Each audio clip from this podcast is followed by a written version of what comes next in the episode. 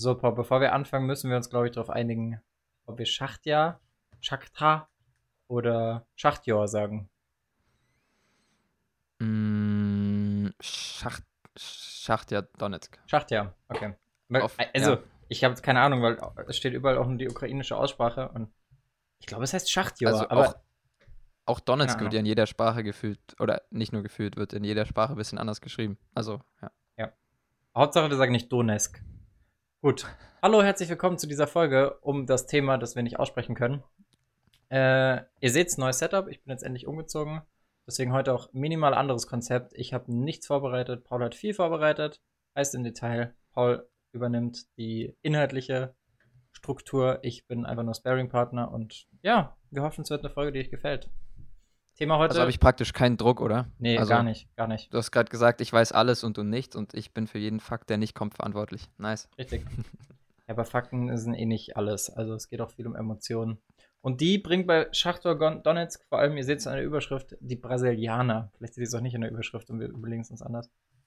Brasilianer, Brasilien generell, also brasilianische Flagge ist eigentlich das Erste, was einem in den Kopf kommt, wenn man über Schachtor Donetsk redet. Weil, offensiv, eigentlich bestehend nur aus portugiesischsprachigen Spielern, oder? So ziemlich, ja. Also man kennt so einige. Welcher fällt dir als erstes ein? So von Schachtja? Meistens Douglas Costa, da, also damals Tyson und natürlich über alles ragt äh, hier der, der Stürmer, der äh, so viele Tore mal gemacht hat, Luis, Luis Adriano. Ja. Der übrigens mal bei AC Mailand war, aber da wären wir schon wieder bei der letzten, äh, oder vorletzten? Fuck. Vorletzte Bei der vorletzten Folge. vorletzten Folge. Ähm, ja, Luis Adriano hat damals auch die Bremer mal abgeschossen, ne? Das Im war, Europa League-Finale, 2-9. ja. Da sind wir wieder beim Thema. 2009 war er ereignisreich as fuck. Das stimmt, ja. Und- da hatten wir schon unsere ba zwei Spiele. Damals sogar Naldo Torschütze, oder? Ja, 1-0 Luis Adriano, dann 1-1 Naldo mit einem Freistoß. Äh, und 2-1 war Jetson, Judson, auch ein Brasilianer, Natürlich. in der. Nachspielzeit. Ich, ich habe das Tor nicht mehr ganz Wahrscheinlich Jadson. Augen, obwohl ich es vorhin, ja, irgendwie so, obwohl ich es vorhin kurz gesehen habe. Ich würde fast sagen, es war ein Torwartfehler von Wiese. Ich habe fast gar nichts mehr im Kopf, aber klingt nach Karius. Der jetzt seinen Vertrag aufgelöst hat, ne? Ja, Wiese gell? hat seinen Vertrag ein bisschen später dann auch aufgelöst und vielleicht sehen wir ja Karius in ein paar Wochen in Bremen. der, ja, beim Wrestling. Ja, viel gerasselt wird ja auch in der Ukraine, wo Schacht ja aktiv ist. Ähm, Besonderheit ist aber, dass sie nicht in ihrem Heimatort spielen, oder? Da gab es doch irgendwann mal, 2015 war das, glaube ich, ging es doch so Nee, richtig 14. los, 2014, Mhm, mit diesen politischen Unruhen.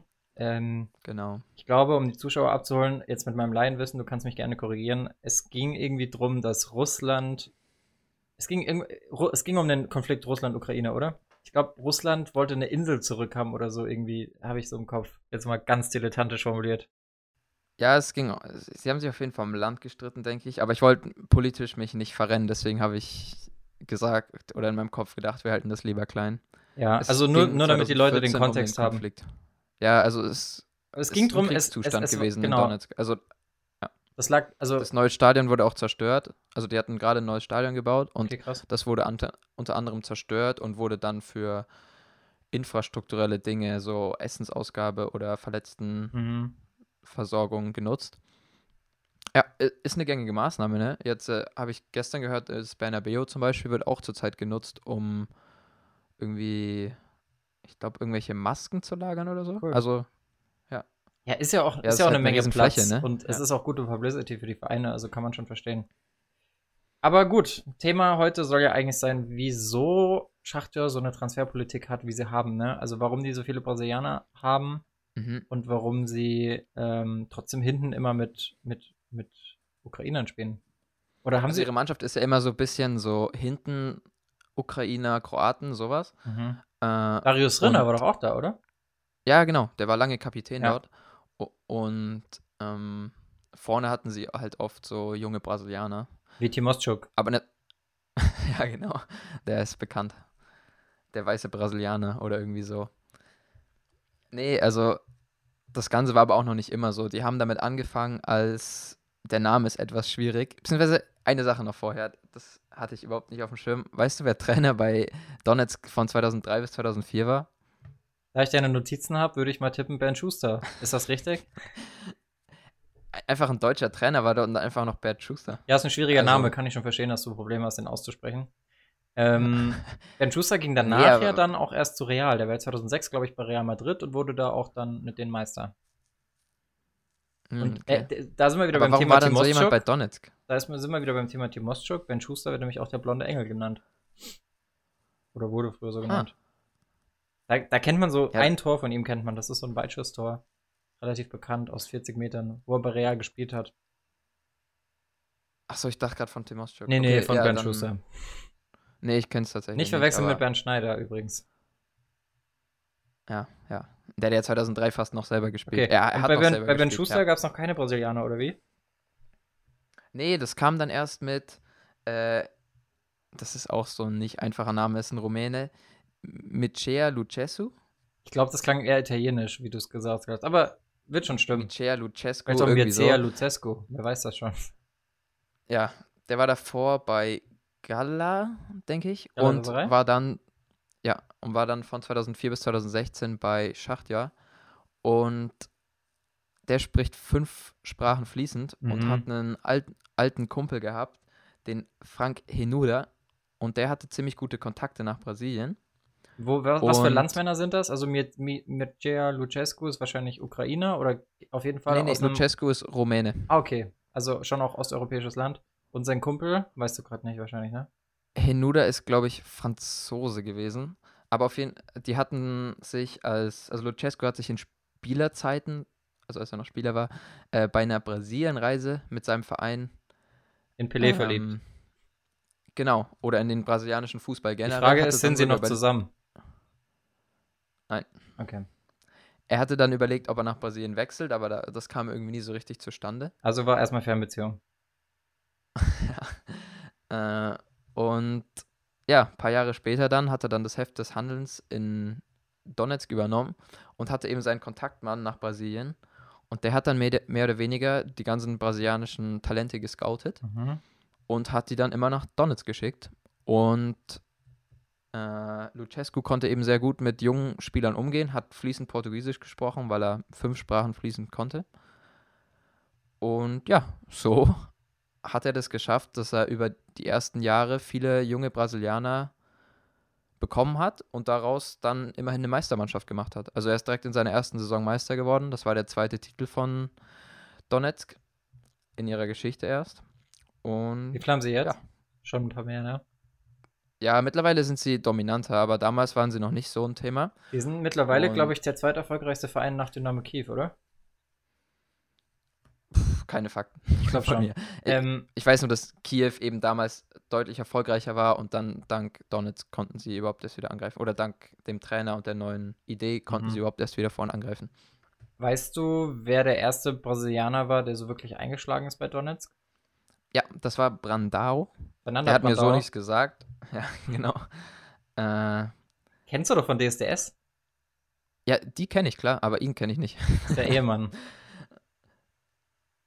Ja, bestimmt. Der hat 90 Tore in 200 Spielen geschossen, dann für die. Ist okay. Ja, in der ukrainischen Liga könnte man auch, denke ich, ein bisschen mehr schießen, aber ja, ja, habe ich jetzt gl- auch nicht gemacht, Ich glaube, deswegen will ich mich nicht vergleichen. ich glaub, das war auch ein ziemlich mutiger Mann, weil du musst ja überlegen, in Brasilien hat es im Schnitt wahrscheinlich so 45 Grad und in der Ukraine minus 12. Also ist ja auch Das nicht so ja ohne, das sich da umzustellen. dahinter, ne? Also, es sind scheinbar im, in den Wintern werden in Donetsk bis zu minus 13 Grad tagsüber und das ist dann schon ein Unterschied zur Copacabana, Aber den glaub, man glaubst, du, glaubst du, es gibt eine Abstufung? Also glaubst du, die sagen sich dann, ah, okay, Deutschland geht, geht noch und Ukraine geht nicht mehr? Oder ist es ab irgendeinem bestimmten Level einfach schweinekalt und ab da egal? Weil dann wird es ja Sinn machen, dass die in die Ukraine wechseln. Müsste man eigentlich mal jemanden fragen, ne? So, weil wir können es da halt überhaupt nicht hineinversetzen. Ich Ja. bin so der Typ, ich weiß nicht, wie es bei dir ist. Also alles, was über 15 Grad ist, ist bei mir kurze Hosewetter. Ja, auf jeden Fall. Äh, und ja. Nee, kein, keine Ahnung, aber der Kontrast ist halt krass, ne? Ja. So Ostukraine und Brasilien ist schon. Also da gehst du ja dann auch wirklich nur hin. Wobei es hilft ja dann schon, wenn wirklich viele Brasilianer da sind, kann ich es verstehen, weil da ist dann wirklich auch eine Struktur da und du weißt, okay, der Trainer setzt auf Brasilianer. Aber wenn die halt nicht da ist und du der Erste bist, dann muss auch wirklich schon das Geld stimmen. Das ist auch, auch Gazprom. Nee, Gazprom ist bei Kiew Sponsor, ne? Ja, ja, ich denke schon. Ich könnte mir eigentlich Also die, die, die haben auch einen, die haben, die haben auch einen reichen Mann im Hintergrund. Der hatte den Verein 1995 übernommen. Da muss ich nur kurz. Rinat Akhmetov, der Name geht sogar, ist angenehm auszusprechen. Der hatte 1995 den Verein übernommen. Äh, ja, und seitdem, der war damals noch ein junger Geschäftsmann. Mittlerweile ist er einfach ziemlich reich. Und der hat über die Jahre ziemlich, ziemlich viel Geld reingesteckt. Also unter anderem auch das neue Stadion gebaut, bevor das dann zerstört wurde, 2014. Mhm. Das ist, das ist aber das in Donetsk, ne? Ja, genau, die hatten eins in Donetsk gebaut, 2014. Und, oder wahrscheinlich haben sie es ein bisschen früher gebaut, aber 2014 mussten sie dann ausziehen. Da sind sie dann erst nach Kiew ausgezogen, Mhm. was circa 1000 Kilometer sind. Also Also Heimspiel. praktisch, ja. Und Glaubst du, die Spieler sind Dann- umgezogen oder gependelt? Nee, die, die sind safe umgezogen. Aber die haben ja auch nicht mehr mehr in Donetsk gespielt. So. Also die sind wirklich alle umgezogen, hatten dann auch kaum mehr Fans. Die haben da erst in einem Vorort sozusagen von Kiew gespielt. Und dann ein oder zwei Jahre später sind sie dann nach Charkiw? Kharkiv? Weiß ich Oh, nicht. Cha äh, Charkiw, oder? Ja, Charkiw. Äh, Ich Sagen weiß wir nicht einfach genau, wie man es Charkiw. ausspricht. Mhm. Wenn wir Äh, ehrlich sind, ist es halt uns auch egal. Schon irgendwo, ja. Und das war halt aber wieder fünf Stunden weg von Kiew, aber die haben noch in Kiew trainiert. Die haben nur in Charkiw gespielt. Okay, fünf Stunden. Oh, okay. Krass. Und das heißt, die sind, das war dann zwar wieder näher an Donetsk dran, aber die haben ja in Kiew trainiert und gewohnt wahrscheinlich. Und deswegen mussten die auch wirklich zu Heimspielen dann immer fliegen. Mhm. Gut, vielleicht war aber vielleicht war aber Kiew näher zu den Auswärtsspielen und sie dachten sich dann lieber, okay, fliegen wir lieber jedes Mal fünf Stunden, anstatt ähm, also nicht fliegen, oder? Du kannst ja in der Ukraine gar nicht fünf Ich- Stunden fliegen. Das ist ja viel zu weit. Aber Nee, fliegen tust du nicht fünf Ja. Stunden, aber mit dem Auto fährst genau, du. die haben sich wahrscheinlich gesagt, lieber fahren wir jedes Mal mit dem Auto fünf Stunden, anstatt irgendwie jetzt dahin zu ziehen und dann jede zweite Woche zehn Stunden zum Auswärtsspiel zu fahren. Keine Ahnung. Ja, die sind, die sind geflogen. Also Srinner meinte in einem Interview, dass die Mannschaft das ganz schön fertig gemacht hat und in dem Jahr, wo sie auch umgezogen sind, haben sie auch den Meistertitel nicht geholt, nachdem sie ihn davor dreimal am Stück geholt hatten, dachte, denke ich. Mhm. Und ja, der meinte einfach, diese ständigen Flüge waren eine extreme Belastung für das Team, was man sich auf jeden Fall vorstellen kann. Obwohl Ja. Fliegen zurzeit kann man sich eigentlich eher nicht vorstellen. kann man sich halt nicht so, nicht so gut reinversetzen, das stimmt. Ich glaube aber auch, dass es für, ähm, das war oft ein Wettbewerbsvorteil. Hat Dynamo, Dynamo sage ich schon, hat Schachtja Donetsk nicht vor zwei oder drei Saisons nicht auch Manchester City rausgekegelt mal im Achtelfinale? Da war was, ne? Mm, Oder Gruppenphase nee. oder so? Irgendwen Also rausgekillt haben sie sie nicht. Die haben mal gegen die Bayern ziemlich gut aufgetrumpft, aber wirklich rausgekegelt. Weil das ist ja, das ist ja so, nicht. also Achtelfinale ist ja immer im Februar und wenn du halt im Februar in der Ukraine spielen musst als europäische Mannschaft, gerade als eine spanische Mannschaft wird sich da schwer tun, äh, das ist schon auch ein Wettbewerbsvorteil irgendwo auf internationalem Terrain. Die haben vor ein paar Jahren mal die Bayern daheim. Ja, aber das war. Gruppenphase, oder? Ja, ja, das war Gruppenphase. Deswegen bin ich, also da war es aber auch schon kalt im Dezember. Aber von Achtelfinale hätte ich jetzt nichts auf dem Schirm, weil den wirklich internationalen einzigen Erfolg hatten sie wirklich 2009. Damals ja Diego, ähnlich wie Ballack 2002, gesperrt wegen einer Gelbsperre aus dem Halbfinale. Ne? Also nicht gelb-rot, sondern einfach zu viele gelbe Karten. Ja, warte mal, ich habe hier gerade offen. Gruppenphase. Naja, gegen City war immer Gruppenphase. Okay, dann habe ich mich da falsch informiert. Ja, also lass uns mal ein bisschen Name-Dropping betreiben. Was sind denn so Spieler, die. Also es sind ja nicht nur Brasil doch, es sind eigentlich nur Brasilianer, die man kennt, oder? Abgesehen jetzt von Timoschuk, der da auch mal kurz war. Und vielleicht nee, Mkhitaryan Mkhitaryan noch.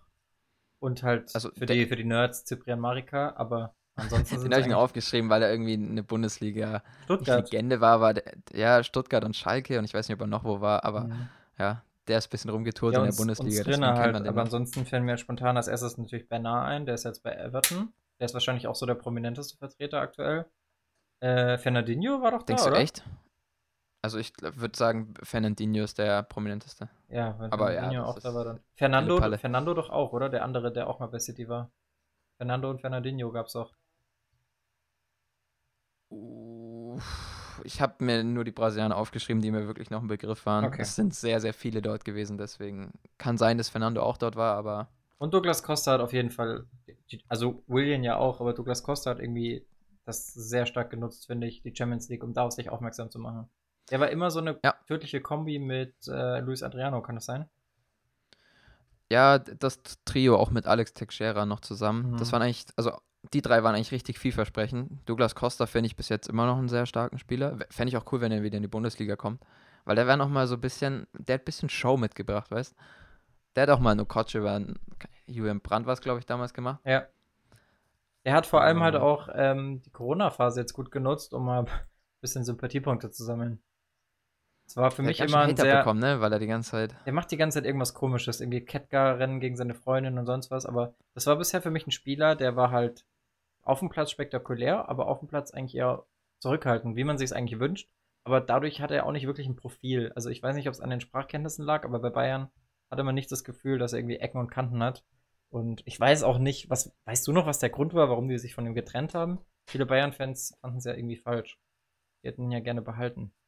Ja, ich weiß auch damals, dass ich das ein bisschen komisch fand. Ich denke, er war nicht unumstrittener Stammspieler und dann Vielleicht Also, lag es ja daran, dass ihm ein bisschen Profil gefehlt hat. Robben und Ribéry waren halt da noch. Und Ja. ja, da gab es halt jetzt erstmal keinen Weg dran vorbei wahrscheinlich. Aber macht er auf dich Ich auch so ein. zu- Ich muss zu Douglas Costa sagen, dass ich immer eigentlich riesigen Respekt vor dem habe, weil ich mal eine Doku über ihn gesehen hatte und da hat man gesehen, wie hart er eigentlich gearbeitet hat dafür Mhm. bei den vier oder fünf Jahren, die er bei Donetsk war, aber dann auch noch bei Bayern. Ich meine, das hat wahrscheinlich jeder Spieler, sonst wäre er nicht auf dem Level. Aber wenn man das wirklich mal in der Doku sozusagen sieht, wie der jeden Tag dann da im Training war und so weiter und was er wirklich alles geopfert hat und so, dann finde ich, ist das nochmal anders. Also fühlt sich anders an, auch wenn man natürlich weiß, dass das irgendwo jeder Spieler geopfert hat. Liege ich richtig in der Annahme, das ist jetzt mein Eindruck, vielleicht kam das in der Doku besser rüber, dass er ein sehr zurückhaltender Typ ist. Sehr ja, ruhig. genau, ja. Ja. Ja, ja so, so kam es auch in der Doku rüber. Okay, also Douglas Costa ist ein Kandidat. Es gibt aber noch andere Spieler, die, ähm, die man noch kennt. Also, Luis Adriano war damals fast der vielversprechendste. Wo ist denn der dann hin? Ist der, ist der überhaupt weg oder ist der da Nee, der ist-? Ist der direkt zur AC? Oder sp der, ich spielt immer der noch, ist zu oder? AC Mailand und ist dort gefloppt. Aber ich weiß nicht, ob er direkt zum AC ist. Aber der hat auf jeden Fall danach ein paar, paar Vereine durchgegurkt. Er spielt auf jeden Fall noch in Brasilien, was ja häufig der Fall ist. Ich glaube, deswegen, dadurch kann man sich das mit Schacht ja auch so vielleicht so ein bisschen schönreden als Brasilianer, wenn man weiß, okay, wenn meine Karriere in Europa halbwegs gut läuft, dann mache ich da mein Geld und dann beende ich meine Karriere sowieso in Brasilien und kann noch ein paar Jahre im Warmen spielen. Das macht ja wirklich jeder so, egal ob das jetzt ein Ronaldinho ist, ein Ronaldo, der war glaube ich auch nochmal da. Also Roberto. jeder, selbst von den Superstars, hat eigentlich keiner bei äh, beim Topverein aufgehört. Die sind alle nochmal zurück in die Heimat. Ja, ist wahrscheinlich geil, oder? Nochmal ein bisschen deine Heimat kicken, ein bisschen. Ich glaube, du genießt da einfach das Leben. Dann nimmst du dann doch nochmal zwei, drei Pfunde zu wie Eden Ich Hazard. glaube nicht nur zwei, drei, dann- wenn man sich andere Spieler dort anschaut. Ja. Ronaldo zum Beispiel. Was? Mir wird als erstes Ailton eingefallen. Wobei ich nicht weiß, ob der jemals in Brasilien gespielt hat. Wahrscheinlich schon. Bestimmt. Ist ja auch eher so der, ähm, ist auch eher so die Fernanda Brandao unter den Brasilianern. Ailton? Ja, ich sehe Ja. Parallelen, ja. Vor allem auf RTL. Nee, er spielt bei.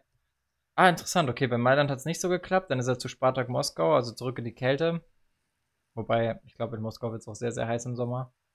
Und dann ist er zu Palmeiras und da ist er jetzt Sag mal, in welchem Jahr der zum AC ist. Ich glaube, der ist so ein bisschen als Nachfolger für. Der ist Pato. 2015, 2016. Kommt hin, ne? Ja, könnte könnt passen. Vielleicht ein bisschen zu spät. Ich hatte so ein bisschen im Kopf, so, Aber das ist der, der Nachfolger scheinbar von Alexandre Pato, weil der nicht mehr so funktioniert hat. Der Marktwert war einfach nur 8 Millionen. Also 8,5 Millionen war der Marktwert, für 8 Millionen ist er gewechselt, so rum. Aber das ist schon echt wenig für das, dass der so für Furore gesorgt hat in der Champions League. Ja, das ist halt sowas, da habe ich schon ein bisschen das Gefühl, gerade in den letzten zehn Jahren hat sich extrem viel getan bei Ablösesummen. Also wir sagen zwar immer, ja, 1990 wurde auch schon viel für Spieler gezahlt im Verhältnis zu damals. Aber ich habe das, also was im, zum Verhältnis, was damals normal war, sage ich mal. Aber in den Mhm. letzten Jahren ist es schon noch ein bisschen extremer explodiert, oder? Aber wir reden hier von der Saison 15, 16. Also zu der Zeit ist ja auch schon Paul Pogba gewechselt. Also, das Argument zieht hier nicht bei mir. Ja, okay, dann war er vielleicht Vertragsende oder Vielleicht so. war er einfach schon, Kann ja auch sein. Wenn er nur noch Ja, ein Jahr vielleicht. Vertrag hat, das Ja, heißt für gibt so ja viele- Spieler nicht mehr so. ja, gibt auch viele Faktoren. Vielleicht war er auch verletzt, keine Ahnung. Nee, ist cool. Und ähm, das war aber, wenn ich es jetzt richtig verstanden habe, nur mit dem einen Trainer so. Also der war jetzt lang da, 2014, nee, was, 2004 bis 2016, hast du gesagt? Also zwölf Jahre. Ähm, und als er dann weg ist, hat es dann auch aufgehört, weil das war ja auch das Jahr, in dem Luis Adriano gewechselt ist. Nee. Das war echt eine ganz gute Überleitung. Also die haben noch probiert, das weiter durchzuziehen, aber die hatten, mit Brasilianern. genau, die hatten dann auch einen portugiesischen Trainer, also die sind schon noch weiter in der Richtung geblieben, aber es hat dann halt irgendwie nicht funktioniert so. Und seitdem haben sie noch ein paar Mal Trainer gewechselt, aber so richtig, auch wenn du auf den aktuellen Kader schaust, da sind ja äh, sowas wie Malos oder Konoplia äh, Malos oder Tyson, Konoplyanka auch, Aber aber Bianca, der alte Brasilianer. ja, deswegen habe ich den jetzt dann nicht mit reingezählt, aber das sind alles eher ältere Spieler. Sprich, die jüngeren Brasilianer, die sie in letzter Zeit geholt haben, mit denen hat es nicht so gut funktioniert.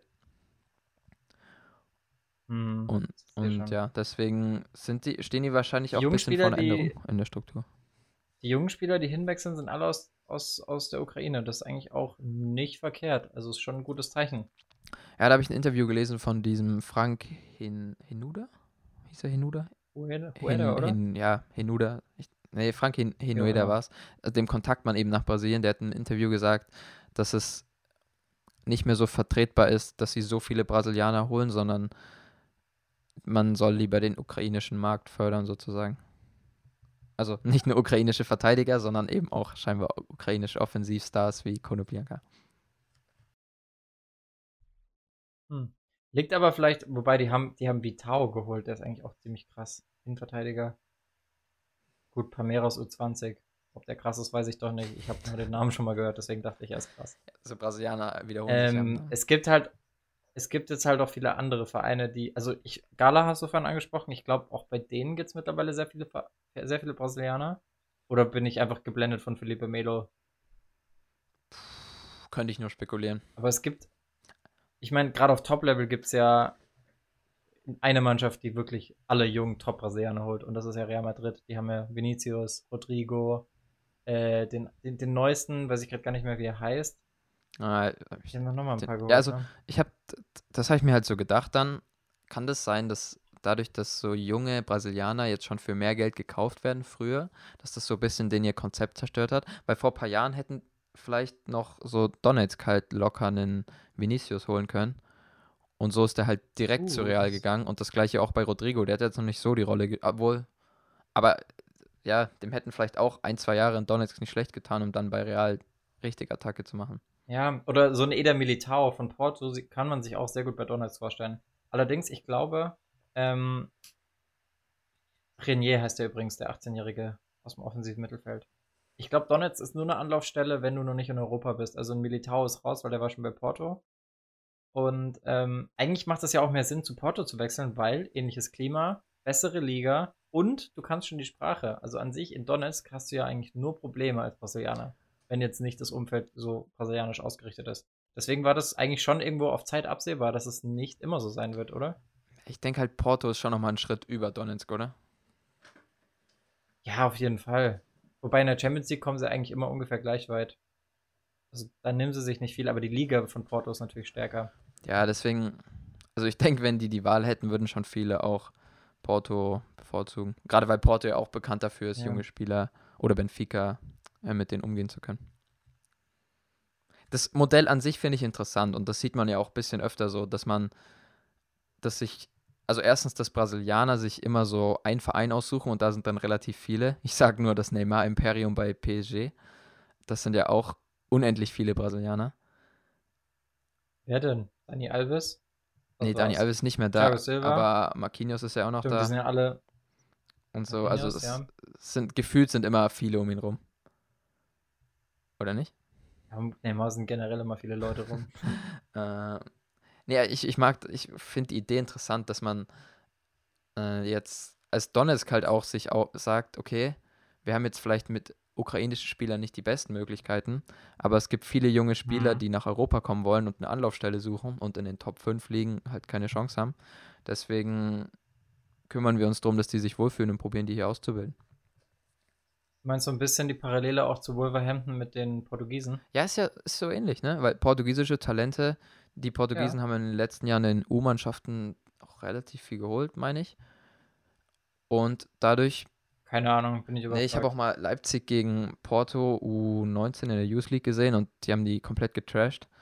Und ja, also ich denke, Portugal ist relativ vielversprechend und deswegen, Ich glaube, für die Youth League bin ich einfach nicht pädophil genug. ja, gut. Das war eher so ein, Wenn, dann schaue ich mir die Weiber an. äh, nicht zu laut, ne? Freundin ist trotzdem noch da. Achso, scheiße, ich jetzt. Das war eher so ein Nachmittag, zu viel Zeit, ein bisschen Sport 1. Also was du praktisch ist dann am Abend nachgeholt hast. Bisschen Sport 1 nach 0 Uhr, ja, ja. Das ist meine Uhrzeit. Da finde ich immer richtig attraktiv, wenn die sich da mit Sahne einschmieren am Torpfosten. Mega. Die Mädels, die denken, dass sie noch ganz groß rauskommen. Vielleicht wird sie ja noch Spielerfrau. Apropos, kennst du, ich glaube, der, der kam jetzt nicht von Donetsk, ähm, wie hieß der denn? Wir hatten mal so einen Sta Glamour-Star in Karlsruhe. Dripic. Dripic. Dino Dripic. Der hatte, ähm, ich muss gerade mal gucken, von wo der kam. Der hatte nämlich auch eine, eine Freundin, mit der ist rausgeflogen bei Zagreb, glaube ich, weil er mit der im Mittelkreis Sex hatte. Und das passt jetzt gerade thematisch ganz Das gut. klingt ganz stark nach Karlsruhe. einstreue. Ja, ja, der ist, dann, der ist dann nach Karlsruhe gewechselt. Und hat, da haben sie dann die Schlagzeilen dominiert in der Bildzeitung einen Tag und dann war es auch wieder vorbei. Ja, nee, war nicht bei Schachter Donetsk, deswegen setzen 6, Thema verfehlt. Kommen wir zurück. Ähm, Ja, also das Konzept an sich ist scheinbar ein bisschen am Scheideweg. Bin ich mal gespannt, ob das noch funktioniert die nächsten Jahre. Es sieht aktuell nicht so danach aus, aber kann sich ja ändern. Eben gerade, weil so viel Geld mittlerweile schon für ganz junge Spieler ausgegeben wird und dann kann Donetsk halt nicht noch jüngere Spieler holen, weil, ja. äh, aber an sich ist es ja auch für. Gut, da ist es jetzt so, wirklich, muss man schon sagen, okay, die, die Spieler, die schon für so viel Geld wechseln aus Brasilien, das sind jetzt auch nicht alle, das sind ja wirklich nur die absoluten Top-Talente. das stimmt, ja. Ich meine, Donetsk könnte ja trotzdem einen Schritt weitergehen. Es ist jetzt, ich weiß jetzt gar nicht, wie die Regularien zurzeit sind, aber an sich könnten die ja sagen, hey, wir bauen uns jetzt eine gute Jugend auf und gehen da schon, gut, das ist schwierig. Also Ja, da wird es immer tricky 15-jähriger so. Ich sehe es Ja. schon. Deswegen, Ich sehe das Problem. Da kommst du halt dann auch nicht mehr. Also, weil an sich ist es ja eine positive Entwicklung für einen Ausbildungsverein, dass du für junge Spieler mehr Geld bekommst. Also, wenn du, wenn du eine gute Basis hast. Ich meine, Freiburg zum Beispiel wird enorm davon profitieren. Jetzt mal so als eins von vielen Beispielen, warum sie, äh, warum, wenn die Preise steigen. aber glaubst du wirklich? Weil dann mehr Ich glaube eher, dass es vielleicht ein Problem ist, dass die Bayern früher zuschlagen und dann den Spieler nach Freiburg verleihen und so die, Ba- äh, die Freiburger am Ende weniger Gewinn haben werden, weil die Spieler ihnen früher weggekauft Ja, werden aber- und sie dann nur noch Leihen bekommen, weil sie sich feste Transfers gar nicht leisten können. Aber der Trend ist doch, dass sie, obwohl sie früher weggekauft werden und noch nicht viel gezeigt haben, mehr Geld dafür bekommen. Dachte ich. jetzt. Mm, Ja, okay. Also ich habe jetzt halt daran gedacht, zum Beispiel an die Entwicklung bei den Bayern zurzeit, die halt viele Spieler, so ein Arp zum Beispiel, der wäre doch bestimmt in Freiburg jetzt für die Saison deutlich besser aufgehoben gewesen. Jetzt mal nur jeden nur Fall. beispielsweise. Und dass den halt dann die Bayern holen und in die zweite Mannschaft stecken. Und die haben wahrscheinlich mehr bezahlt, als Freiburg ihm bezahlt hätte. Aber das ist tricky, das kann man nicht sagen. Ja, kann sein. Kann sein. Fakt ist, ähm, es ist schwierig für Donetsk. Also die müssen, die müssen den Weg gehen mit ukrainischen Spielern. Die müssen so Legenden holen wie Konoplyanka als Leitbild für alle anderen. Ähm, ich weiß halt überhaupt nicht, wie die Jugendarbeit da ist, weil es ist halt wirklich schwer. Ich würde jetzt mal behaupten, dadurch, dass wir es nicht wissen, dass die Jugendarbeit in der Ukraine schlechter ist als in den Top-Nationen sowieso. Aber ja, auch schlechter als halt in Portugal Ich meine, oder in ich meine, das ist ja ein bisschen selbsterklärend, Russland. wenn die, meine, das ist auch ein kleineres wenn Land. die eigene erste Mannschaft nicht in der eigenen Stadt wohnt, dann kannst du ja eigentlich vergessen, dass du erfolgreiche Jugendstrukturen hast, denke ich. Also, das Ja, außer du nimmst sie halt auch mit. Also Ja, da aber musst du dann- dann halt da wirklich musst du ja- komplett umziehen und dich dann halt Schachtja Kief nennen oder so. Da musst du ja dann nämlich auch die Jugendspieler aus einer anderen Stadt holen. Das sind ja dann keine donetskischen Spieler mehr. Äh, Donetzianischen Spieler. genau, sondern das wären ja dann auch welche aus der Umgebung Kiew oder so, weißt Also das scheint schwierig zu sein. Und jetzt will ich den Ukrainern auch nicht zu nahe treten, aber die sind jetzt auch nicht so. Man hat nicht ohne Grund Ich glaube, oft in der Offensive sagen- Brasilianer geholt und in der Defensive Ukrainer. Ja, es gibt halt auch nur einen Andrei Shevchenko. Aber man muss wohl auch sagen, die Politik dort hat die halt schon auch ziemlich gefickt. Also Ja, anders kann man es nicht ich sagen. würde jetzt nicht sagen, dass Die leiden da das richtig Land drunter. direkt, aber halt der Streit, den es da mit Den Russland Verein, gab. den Ja. Verein. Was ist denn mit dem Club-Eigentümer? Hier steht noch, dass der bei einem Anschlag ums Leben gekommen ist. Weißt du da mehr Also dazu? 1900, bevor der jetzige Club-Eigentümer den Club übernommen hatte, äh, ja. war so ein ganz Verrückter am Werk. Das war wohl der, der war so mehr oder weniger der Boss von einer Gruppierung, die Donetsk dominiert hat, sozusagen. Und das war ein ganz verrückter Typ, Mhm. typ auch äh, Fußball verrückt und alles. Und das wurde ihm irgendwann ein bisschen zum Verhängnis, dass er sich immer relativ großkotzig gezeigt hat. Da hat nämlich dann einer seiner, seiner äh, Bodyguards wollte diesen Bombenanschlag auf ihn und hat dementsprechend mitgeholfen und da haben, haben die ihn hochgesprengt, ihn und vier weitere.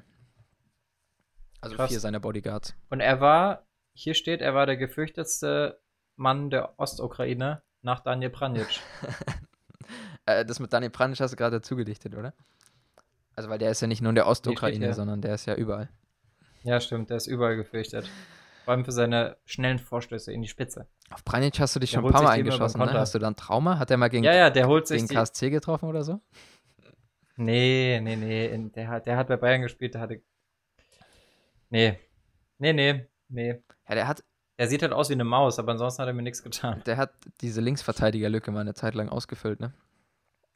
Genau. Dann kam Alaba mit seinen zwei Patzern gegen Hoffenheim. Das war Alaba, oder? Du stellst immer wilde Anderes Thesen Thema. auf, die zehn Jahre her sind. Stell und dir mal komplett wilde muss- muss Fragen. ich ja. sagen, dann frage ich jemanden, der da noch nicht geboren Ja. war. Schande.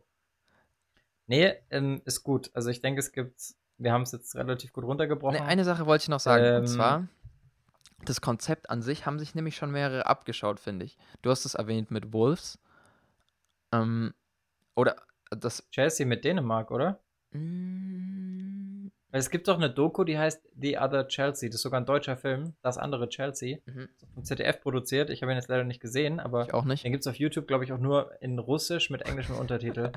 Okay, Was komisch ist, weil da steht oben immer produziert von ZDF auf Deutsch. Fand ich sehr merkwürdig. das klingt sehr Aber Vielleicht vertrauenswürdig. findet man den ja online. ja, aber nee. Vielleicht findet ihr den in der ZDF-Mediathek, keine Ahnung. können wir ja dann mal. Wenn ja, verlinken wir es natürlich nicht. verlinken, genau. Genau. Äh, Ich fand das halt nur schon auffällig. Also, bestes Beispiel, damit kann auch jeder jetzt komplett relaten. Zum Beispiel die Vierter hier bei mir, die holen sich viele Skandinavier in letzter Zeit. Und so Mhm. haben das halt, ich denke, viele Mannschaften konzentrieren sich mit dem Scouting lieber eher auf ein Land und legen sich da fest, als dass sie alles probieren Ja. zu scouten. Macht doch Sinn, macht doch Sinn. Ja, klar. Aber Skandinavia ist schon wild, weil ich meine, jetzt wo Ikea zu hat, kann man jetzt nicht mal mit räumlicher Nähe argumentieren. Weißt du, weil bei, bei Schalke oder so kann man immer noch sagen, ja, die holen viele Holländer. War jedenfalls mal so, weil es halt an der Grenze ist. Oder Nähe Grenze, genauso bei Freiburg mit den Schweizern, bei Leipzig mit den Polen. Keine Ahnung. ja, da ist für ähm, Leipzig bekannt. Für die be- Und bei, bei Hansa Spieler. Rostock mit den Wasser, bei Hansa Rostock mit den Meerjungfrauen. Und das macht halt schon Sinn, das, das irgendwo lokal zu machen, aber bei Fürth, also warum das so ist, weiß man nicht, oder? Gibt es da irgendeinen Scout, der Ja, vielleicht da hat man halt einmal Skandinavien, irgendwie lange in Skandinavien Ja, war? bestimmt hat man einen Scout dort gehabt und seitdem legt man sich halt so ein bisschen fest. Und ganz blöd gesagt, schau mal, was die Bayern gerade mit Franzosen machen oder so. Also das find, Ja gut, aber das ist auch ein anderer, anderer Kosmos, weil Frankreich ist ja gerade mit die beste Nation der Welt, was die Ausbildung von Mhm. Talenten angeht. aber ich habe das Gefühl, Und- dass man oft, Da macht schon Sinn. damit man auch eine Geschlossenheit im Team vielleicht schafft, probiert man es oft, viele Spieler auch von einer Nation zu holen oder wenigstens gleichsprachige Ja. Spieler. Also, Ist aber auch gefährlich. Ist auch gefährlich, weil sich Grüppchen bilden. mhm. also mit Rafinha und so hatte man ja auch und Thiago und den ganzen, da hat man oft ja so Ja, Spanisch, ja, du hattest Brasilianisch gehabt. viele, viele, viele Brasilianer auch bei Bayern. Ähm, Finde ich gerade witzig. So eigentlich bis 2007 auch. Also so knapp vor Donetsk. Vielleicht hätte Donetsk auch gar keine Chance gehabt. weil die Bayern ja unter anderem viele Brasilianer hatten. Ich meine, die haben Breno geholt, die hatten lange Lucio, gut, den hatten sie halt schon in ihrer Topzeit, der war ja vorher bei Leverkusen. Die hatten Ceroberto, also die hatten ja schon viele Brasilianer. Mhm. Vor- Äh, Giovanni Elva natürlich als Vorzeigebeispiel. Mhm. Und irgendwo ist es ja auch, ähm, Es kann, ja, ich glaube, wenn du Donetsk bist, bist du schon ein bisschen davon abhängig, dass andere Vereine halt nicht auf Brasilianerjagd sind. ja, du musst auf jeden Fall eine Nische haben, Madrid ist. Ja, du musst auf jeden Fall eine Nische Mhm. haben. Äh, Ob jetzt nur real das Problem ist, äh, weiß man nicht, aber vielleicht hat einfach, kann man Ja, sagen, dass generell es gibt doch auch bei Arsenal diesen Gabriel irgendwas. Martin, Gabriel Martinelli, oder Baptist- nicht? Martinez. Martinelli, genau. Ähm, es ist wahrscheinlich generell halt so, dass viele europäische Vereine dank Donetsk gesehen haben, es gibt viele brasilianische Talente und deswegen dort ihr Scouting hochgeschraubt haben. das hätte ihnen aber jeder FIFA-Spieler auch sagen können, dass es viele Brasilianer gibt. Das stimmt, ne? Da fühlt man sich ein bisschen so, das ist so der Traum eines jeden FIFA-Spielers. So komplett selber was aufbauen mit dem eigenen Scouting-System, was dann gut funktioniert und so. Ja. Aber, aber findest du es verwerflich, jetzt einen 18-, 19-Jährigen, der sich Hoffnung macht auf eine große Karriere, findest du es verwerflich, den so weit wegzuholen, also direkt in die Ukraine? Ich meine, ob er jetzt in der Ukraine oder in Deutschland sitzt, ist ja auch egal, ist ja beides weit weg von zu Hause. Aber finde, Ja, das ist halt so das Ding. Das ist mir, ich kenne das jetzt in Deutschland nur von einem Verein, da hatte ich das mal gehört, weil ich dann einem amerikanischen YouTuber gefolgt bin und der meinte halt, der kommt hierher, um Profi zu werden und hat dann hier für einen Verein bezahlt, ich glaube, der war Bezirksliga oder sowas oder Landesliga Mhm. vielleicht und die Facilities und alles bei, bei denen, das soll schon ganz gut gewesen sein, aber denen wurde halt wirklich, die haben wirklich Geld dafür bezahlt, um hier Profi zu werden und das ist halt, uh, ja, wenn die dann halt au- aus den USA wegen mir nicht zum College gehen, um dann hier das zu schaffen, das ist, ist ja okay. Aber es wird halt wahrscheinlich, also wegen mir ist das okay, aber das wird halt einer von 20 wahrscheinlich schaffen. Und dann ist, wenn überhaupt. ja, eben, wenn überhaupt. Und das ist dann halt schon krass, wenn man, da habe ich das Gefühl, da wird so manchmal mit diesem Europatraum, da habe ich auch mal was gehört, dass Man City das mal gemacht hat, dass die viele Afrikaner geholt haben. Oder Mhm. ich weiß nicht genau aus welchem Du Land meinst, in du Afrika. meinst, aber äh, du meinst Em- Emmanuel Adebayor und Yaya Touré, ne? Nee, ich meine eigentlich schon deutlich früher, also so, die gerade noch so Jugendspieler sind, wo man halt sagt, ja, die haben gute Voraussetzungen, vielleicht sind auch ein bisschen athletisch schon weiter, ein bisschen Vorurteile aus, ausschöpfen. Okay, Und, ich verstehe. Und ja, deswegen, das ist halt immer so ein bisschen eine kritische Frage, ne? Also, Ach, deswegen duschen die immer mit Unterhose in der Jugend. Entschuldigung. ähm, ja, das ist halt so ein bisschen, da kann man, vielleicht war da auch irgendwo das Problem de- des Modells bei Donetsk, dass das halt, ja, wenn da einmal ein paar Brasilianer scheitern, dann trauen sich es vielleicht keine mehr. Es ist ja auch immer so eine Vorzeigesache. Also ich denke mal, viele Brasilia äh, viele Amerikaner von dem Beispiel, was du gesagt hast, wollten auch nach Deutschland, weil halt ein Christian Pulisic mit 19, äh, mit 15 nach Deutschland gekommen ist. Und Ja, auch im Westen bei den Brasilianern auch so, so. dem gesehen, okay, krass. Ja, ja. Und die sehen dann halt, okay, krass, das funktioniert. Und vielleicht wird auch generell in anderen Kontinenten, ich meine, die schauen ja logischerweise alle auf Europa, weil hier die ganzen Top-Vereine sind. Vielleicht denken die dann wirklich, okay, wenn ich jetzt in Europa bin, dann ist es einfacher, weil ich bin mehr auf dem Radar von, von den Vereinen. Aber umgekehrt ist es ja so, dass die Vereine auch immer mehr auf anderen Kontinenten gucken. Ich könnte mir vorstellen, dass wir irgendwann noch deutlich mehr, Asi wir hatten ja schon mal so einen Asiaten-Hype in der Bundesliga, hier mit ähm, Takashi Osami und den ganzen anderen Augsburgern. Inui. Und da war es ja schon so, was? Inui war auch mal da, ja. ja. Richtig. Ähm, der war bei Bochum und Frankfurt war auch. Köln? Fra Frankfurt auch. Frankfurt. Und also, ich glaube schon, dass du mittlerweile auch Chancen hast, wenn du nicht nach Europa wechselst, weil das Scouting, also wir, wir leben ja in einer sehr globalisierten Welt und da musst du ja nicht mehr unbedingt immer dahin wechseln, um da auf dem Schirm zu sein. Das war vor zehn Jahren vielleicht noch anders, als ein Cristiano Ronaldo halt wirklich in einem Freundschaftsspiel auf sich aufmerksam gemacht hat von Sporting gegen Menu. Aber heute ist ja eher so, die Mannschaften machen eine Asientour, eine Europa, äh, eine, eine Amerika-Tour oder vielleicht irgendwann sogar eine Neuseeland-Tour, wer weiß das. Und machen da Freundschaftsspiele und da kannst du eigentlich viel mehr auf dich aufmerksam machen, um blöd, blöd, äh, dumme Sachen zu sagen. Mm, Ja, aber vielleicht liegt am Ende auch das Problem, dass die Leute, die dann dort vielleicht denken, sie sind nicht gut genug, denken sich, ah ja, hier wird mir versprochen, dass ich es schaffe. Hm. Und dann wird immer am Ende nur Geld rausgezogen. Das ist halt, Ja, aber gut, dann bist du, wenn du das machst, bist du ja eh zum Scheitern verurteilt, wenn du das nicht checkst. Ja. Also ich glaube, wenn dir jemand, Naja. wenn dir jemand zu deinem Traum sagt, ich, wir, mach, wir schaffen das und das überzeugend macht und dann sagt er, ah ja, er muss nur, keine Ahnung, 1000 Euro im Monat zahlen, dann. Ja, es, natürlich, es ist ein Traum, aber der Platz halt irgendwann. Was natürlich nicht heißt, dass man nicht noch dann in anderen Ligen spielen kann. Apropos Liga, was noch ganz interessant ist zu, zum Abschluss, ist das äh, ukrainische Ligensystem zu erklären, weil mit Donetsk wollen wir euch auch die ukrainische Liga näher bringen. Und da ist es ganz interessant, wenn ich es richtig verstanden habe. Es sind nur zwölf Vereine Mhm. und nach ein paar Spieltagen wird zweigeteilt. Nach wie vielen? Nach zehn? Oder nach der Hälfte? Ähm, die spielen weißt du eine das? normale Liga sozusagen, wie wir es hier auch spielen, aber weil das eben nur zwölf Mannschaften sind, geht das eben deutlich schneller als hier. Und damit die Saison am Ende genauso lang ist, spielt man am Ende in den Top 6 aber keine Playoffs aus, sondern also man spielt, man teilt die Liga auf und spielt nochmal zweimal jeder gegen jeden. Das heißt, obere Hälfte extra die ersten sechs und die unteren Genau, sechs die- bilden jeweils eine eigene Liga. Genau. Okay. Und so spielt man es dann aus, wer absteigt, Aber- aufsteigt, Liga gewinnt und so weiter, europäischen Plätze. Das Argument, die, die, die spielen doch gar nicht zeitgleich im Kalender wie wir, oder? Haben die nicht einen ganz anderen Rhythmus wegen der Kälte? Weiß es Mm, nicht. Kann sogar sein, aber trotzdem muss die Saison ja irgendwo gleich lang sein. Also Ja. muss nicht, aber würde helfen. Macht schon Sinn. Ja gut, dann lass es uns auch dabei belassen, oder? Ja, ist gut. Ist eine, ist eine schöne runde Folge. Ähm, nächstes Mal bin ich dann dran mit dem Referat vorbereiten. Paul, da bist du dann Trittbrettfahrer. Fand ich cool. Äh, schönes Thema. Schreibt gerne mal rein, wie es euch gefallen hat. Ich fand super. Äh, die fußballfreie Zeit ist für uns eigentlich gar nicht so anders, weil wir sowieso über solche Themen reden, die immer verfügbar sind und jetzt gar nicht so sehr am Tagesgeschehen sind. Wir planen auch irgendwann wieder Livestreams, wenn Fußball wieder losgeht, aber das dauert ja noch ein bisschen. Und bis dahin, mit diesem kleinen neuen Wissensnugget, möchte ich euch dann in die Woche entlassen. Habt Spaß, haltet den Kopf oben und bleibt am Ball. Wir haben heute Dienstag und wir haben gestern übrigens einen neuen Hörer dazu bekommen, habe ich in unseren Analytics gesehen. Äh, Sal Einen. Salomon Kalou meinte, er hat jetzt Ah ja, er hat jetzt Zeit und hört jetzt regelmäßig mit rein. okay, cool. Ja, stimmt, der hat jetzt Zeit. Stimmt. Deswegen ist die, ja, ja. Lass ich einfach so stehen. Hallo an, hallo an Sally und die anderen zwei. Genau. Lass mir einfach so stehen. Lass gerne noch ein. Glaubst du, der trifft sich manchmal mit Jürgen Klinsmann, um unseren Podcast zu hören? Bestimmt. Ich meine, wir sind ja schon der wichtigste Po- Fußball-Podcast Deutschlands. Auf jeden Fall.